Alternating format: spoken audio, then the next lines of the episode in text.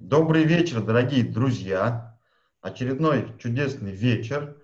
А, в эфире передача «Бизнес-разборки». Я ее ведущий Илья Тимошин.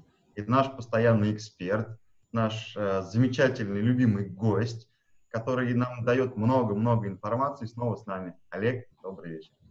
Илья, добрый вечер.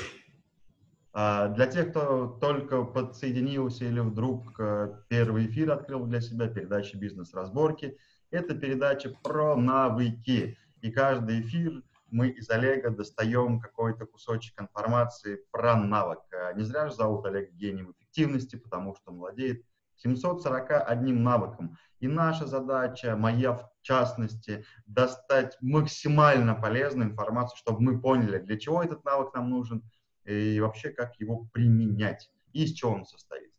А, но сегодня тоже необычный навык. У нас все навыки необычные, но сегодня особенно необычный.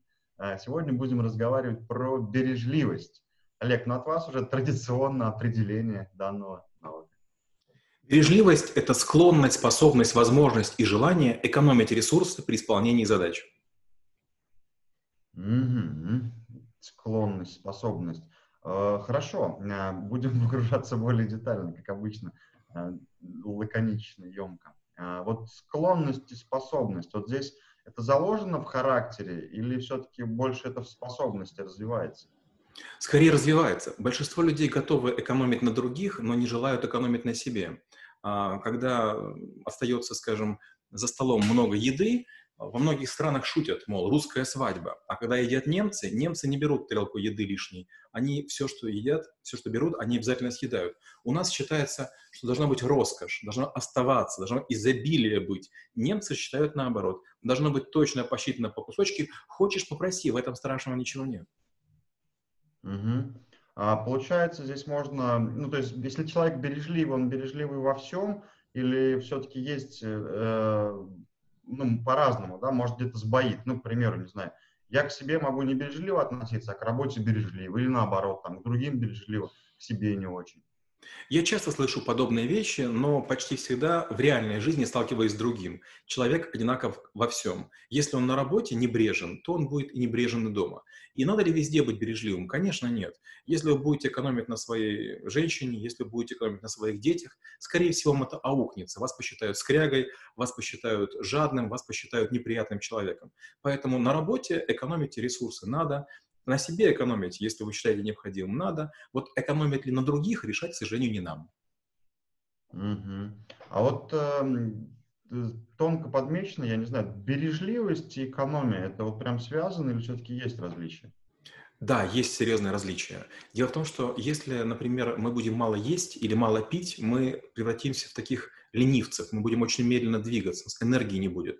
Это, к сожалению, экономия. А бережливость – это есть столько, сколько нужно, но не потреблять лишнего. Ну, опять же, простейший пример. Часто, когда люди на курорты приезжают на систему all-inclusive, они едят и пьют день и ночь.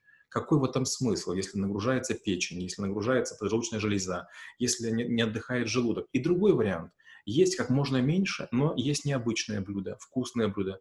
Не потому, что вы как бы не хотите есть, а зачем переедать, зачем себя перегружать, зачем постоянно возить, скажем, в автомобиле 5 мешков цемента. Когда нужно, перевезем, но не каждый же день это делать. Угу. А можно ли сюда отнести такой момент, когда, например, вот предприниматель э, работает там по 20 часов, а потом в какой-то момент выгорает. Вот э, по-вашему, как лучше все-таки отдыхать, вот беречь себя, да, режим энергосбережения, или есть какие-то другие ритмы, может быть? Бережливость – это, конечно же, экономия всех видов ресурсов, и душевных, и физических. Бережливость – это про то, что транжирить не нужно. Например, если мы работаем 20 часов, но рядышком поставим с собой специального человека, который будет фиксировать, чем мы занимаемся, мы увидим, что много времени мы протранжирили. Мы кого-то ждали, мы с кем-то ругались дольше, чем нужно. Мы какую-то работу делали, которую можно было перепоручить. И с большой вероятностью мы это делали зря. Например, мы приходим в офис и сразу включаем три источника света. Нам хочется, чтобы было светло.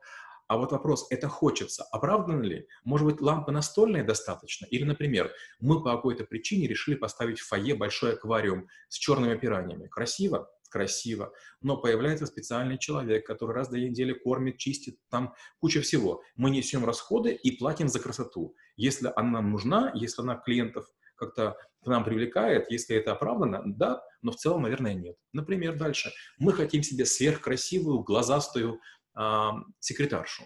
Но какой интересный парадокс. Она и стоит дороже. Вопрос. Для того, чтобы выполнять те функции, которые вам нужны, вам нужна именно такая а, девушка.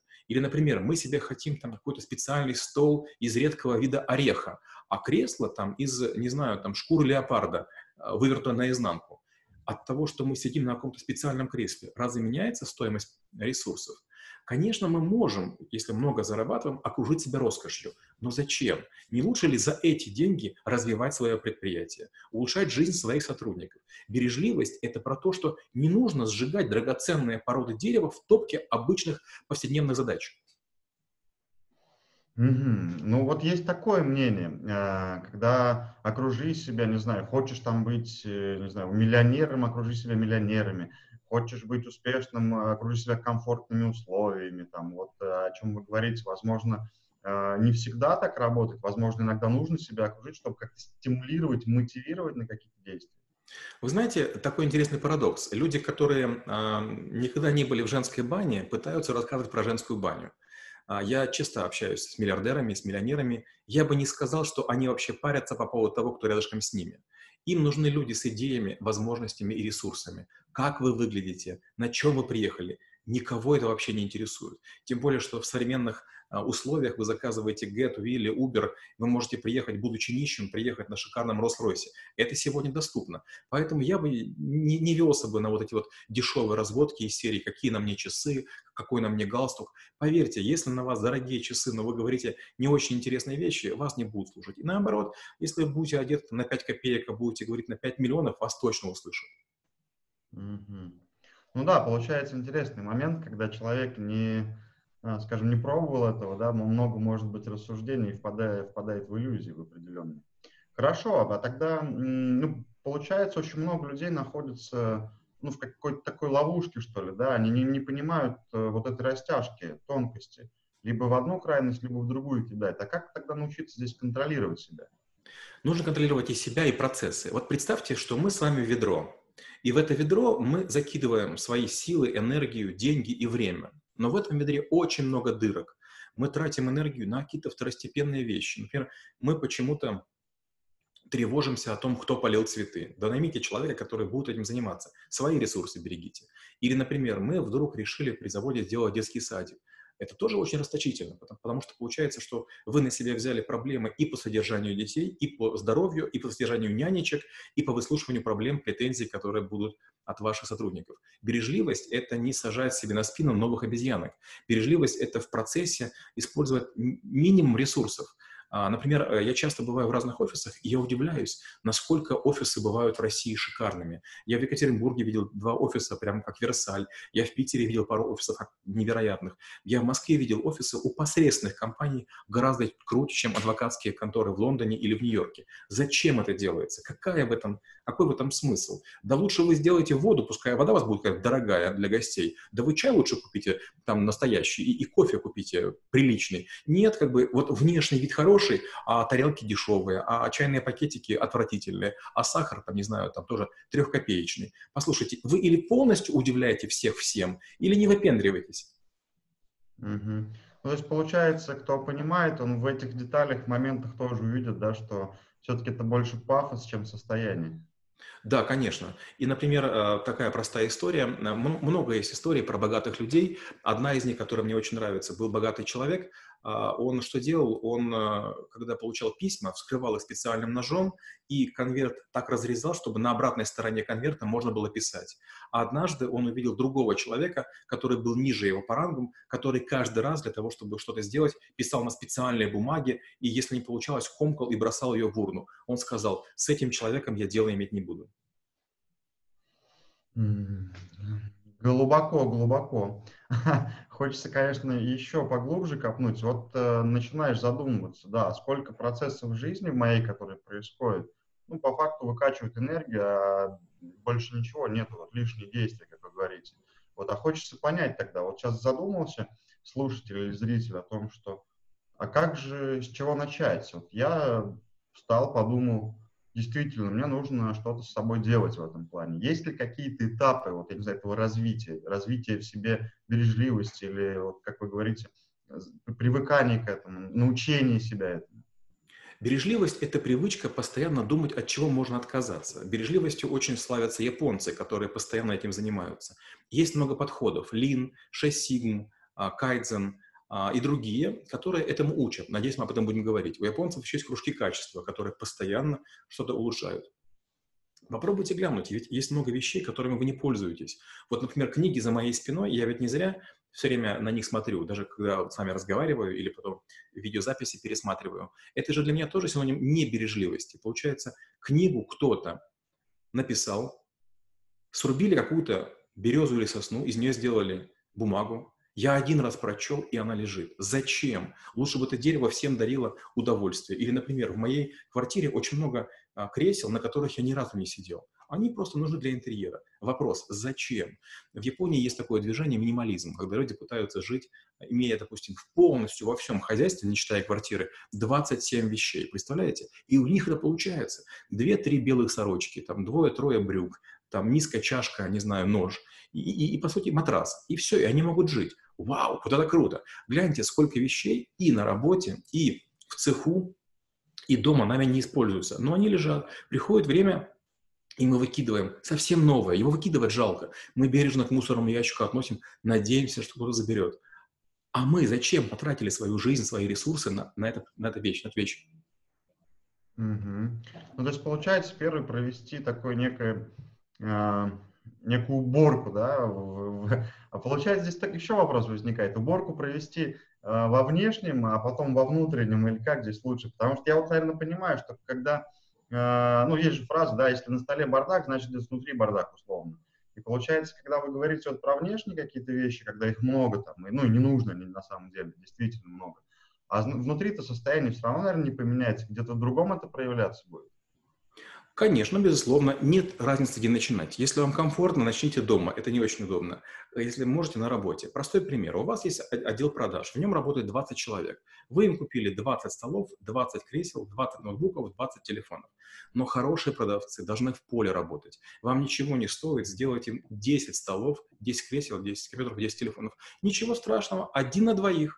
Пускай так делят время, чтобы каждый, там, допустим, был 4-5 часов в полях, 4-5 часов в офисе. Получается, да, на одном компьютере будет два входа. Ничего страшного, пускай у каждого будет только один единственный предмет личный – чашка. То есть всего по 10, а чашек пускай будет 20. А, хорошо. То есть, ну да, на самом деле, если я начну порядок наводить условно в доме или в офисе, захочется внутри потом его наводить. Ну, наверное, и в этом это неизбежный да, процесс возникнет. А тогда внутри как продиагностировать эти процессы, которые бережливость не узнать? Ну, потому что э, тоже крайность есть другая. Вот вы говорите там к, книги, деревья, да, а есть же много, целое движение, там, Greenpeace, все дела, там, про животных нельзя убивать. Это получается бережливость, но чересчур, мне кажется, вот прям перегнули ребят. Согласен, но дело в том, что мы сейчас говорим больше все-таки про бережливость на производствах, на предприятиях. А, я не хотел бы, чтобы в рамках этого подкаста сегодня мы говорили про бережливость на планете. Это скорее называется экология. А, угу, хорошо. А, хорошо, ладно. Вернули обратно, не, распылили. А, получается, как только внешне мы это продиагностировали, а ведь тоже возникает момент, ну, не хочется это отрывать, оно как-то близко, вот что-то у нас уже ну, привыкли мы, не знаю, там, морально и физически к этому. Вот этот барьер, как его перейти?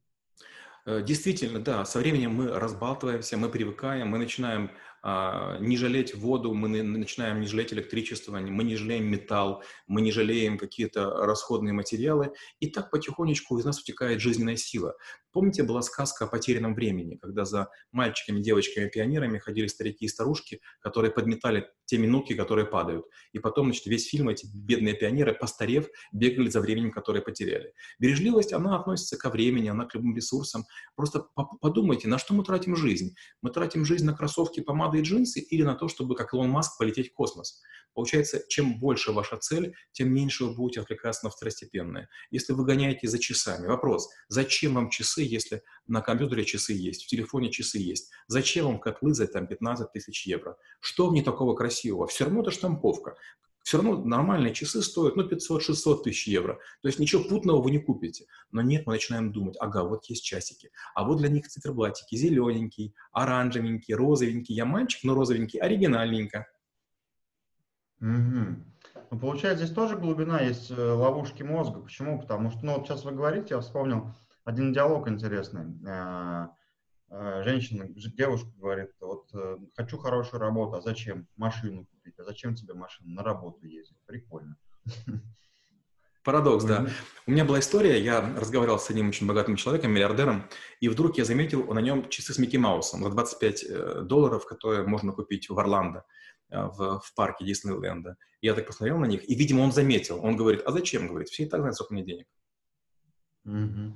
То есть, получается, мы часто не можем, наверное, даже достичь каких-то материальных успехов, потому что начинаем гоняться вот за мишурой второстепенной, да, а цель уже теряется как такая, потому что цель становится вот такой ежесекундные какие-то блага материальные себе. Безусловно, опять же, вот э, классика, почти в каждой, в каждой кондитерской вечером есть скидки, процентов 50 или 70 на салаты, которые сделаны сегодня – но послушайте, если каждый день вы продаете со скидкой такое количество салатов, не проще ли сделать чуточку меньше? Например, сделать две смены. Посчитайте вообще, имеет ли смысл отдавать продукты полупрокисшие за 30% в конце рабочего дня, то есть они 10-15 часов морозились, там уже пользы никакой нет, вы людей травите, вы себя обманываете и людей травите. И с другой стороны, люди, которые покупают вещи с истекающим сроком годности. А вы-то о чем думаете? Вы правда думаете, что через 14 дней йогурт еще полезен? Вы правда думаете, что в колбасе не завелись там всякие бактерии вредоносные? Вы правда не понимаете, что через, а, через там, год э, в любом шампуне там уже начинаются мелкие процессы брожения? Когда вы покупаете, вы ведь не экономите на самом деле, вы себя травите. С таким успехом себя можно облить серной кислотой и поджечь. Сильно, сильно. Э, хорошо. Получается, для того, чтобы начать этот процесс, мы как бы провели такую некую диагностику. И вот этот э, барьер э, все-таки, вот как вы думаете, он по времени сильно растянут, когда надо перешагнуть? Потому что отказаться от этого, вроде начинаешь больше зарабатывать, начинаешь больше тратить на, те, опять же, не, на ненужные вещи. А это же вот хочется, хочется, это хотелка, она вот как убирается, насколько этот процесс долгий? Я пример расскажу. В какой-то момент времени мое подразделение стало показывать не самые лучшие результаты. У меня было очень много программистов, и мы, скажем так, э, какое-то время барахтались, не могли придумать там несколько технических выходов. И мы барахтались, барахтались. И я в какой-то момент сказал, все, значит, мы не покупаем бумагу. Ну, по, по, по такой-то причине я сказал, послушайте, мы бумагу покупали много, весь офис в наших черновиках, и используйте вторую сторону бумаги. И я забыл об этом. Прошел год, и вдруг на направлении обсуждается, и вдруг все хихикают, типа, ну, Брагинскому бумага не нужна. Я смотрю, а точно, мы не потратили вообще бумаги ничего. И я возвращаюсь, говорю, вы знаете, парни, как интересно получилось. Мы с вами тратили очень много бумаги, я на вас сердился. Теперь мы стали использовать бумагу с другой стороны. То есть теперь мы стали а, санитарами леса. Мы стали охотиться за листами, которые другие напечатали, но не успели выкинуть в мусорку, мы на них пишем. Вы знаете, сколько мы сэкономили денег? Все были просто в шоке. Но здесь тоже возникает вопрос, не, не, не жмотничество это? Я согласен. Вы знаете, действительно, так можно считать. Я закончу свою историю. Потом еще два года мы не покупали бумаги, мы все время ее брали в незаметных местах. Есть принтер, возле места бумага какое-то подразделение за него заплатило, какое-то подразделение понесло косты, какое-то подразделение потеряло часть прибыли, а мы безнаказанно несколько лет брали чужую бумагу где угодно у всех принтеров и себе печатали. И потом, когда я это все рассказал, все были в шоке. Говорю, послушайте, гигантское подразделение пользуется тем, что вся организация не ведет контроль бумаги. И мы туда ввели счетчики на принтеры, на ксерокс и другие всякие вещи. Я просто показал, какие гигантские потери от этого идут. Mm-hmm. Ну, то есть, да, как вы до этого говорили, получается, вот, э, мы как ведро с дырочками, да, который постоянно что-то выкачивается из нас, а мы даже этого не понимаем. Хорошо, продиагностировали, вот понимаем, да, что у нас есть дырочки, из нас что-то вытягивается, мы эти дырочки пытаемся как-то залатать, убрать, обрезать косты во всем. Следующее что? Следующее – это повышение аккуратности. Я такой пример приведу. Я в один момент времени озаботился договорами. У меня было большое подразделение, и я подписывал много листов бумаги каждый день, там, тысячами, потому что мы выдавали потреб кредиты. И я вдруг понял, что я ставлю чересчур много подписей. У меня была очень красивая подпись из двух частей, поставленная в Германии, все как положено. А она превратилась в такую почти там галочку. Я сидел там по полдня, подписывал эти листы. Я задумался, что же происходит. И я попытался листы сократить. Был договор со стороны клиента, со стороны банка по 6 листов. И я, естественно, подписывал их 12 для каждого человека. Это был ужас сколько. В конце концов, я напрягся и сделал так, что договор стал на один лист мы совместили кое-что, вы сделали в интернет, и я стал подписывать один лист, я стал подписывать в 12 раз меньше. И раньше я занимался, будучи начальником, три часа подписывал документы каждый божий день, а потом я стал их очень легко записывать. А потом подумал, а зачем я делаю формальность? А можно ли факсимиле? факсимиле не разрешили. Но, к счастью, на Украине вышел закон, который приравнивал документы бумажные, электронные к одному и тому же виду. Я написал маленького робота, который имитировал пересылку документов между собой и простановку электронной подписи, и перестал подписывать. Это тоже бережливость, автоматизация процесса. Угу. То есть, да, если прям в глубину бережливости посмотреть, получается, когда мы понимаем, э, вот, что на процесс тратится огромное количество времени, по-любому, ну, какое-то решение либо есть, либо можно придумать. Да, безусловно. Опять же, вот э, многие люди, которые выходят на рынки Японии, не понимают, почему продукты не продаются.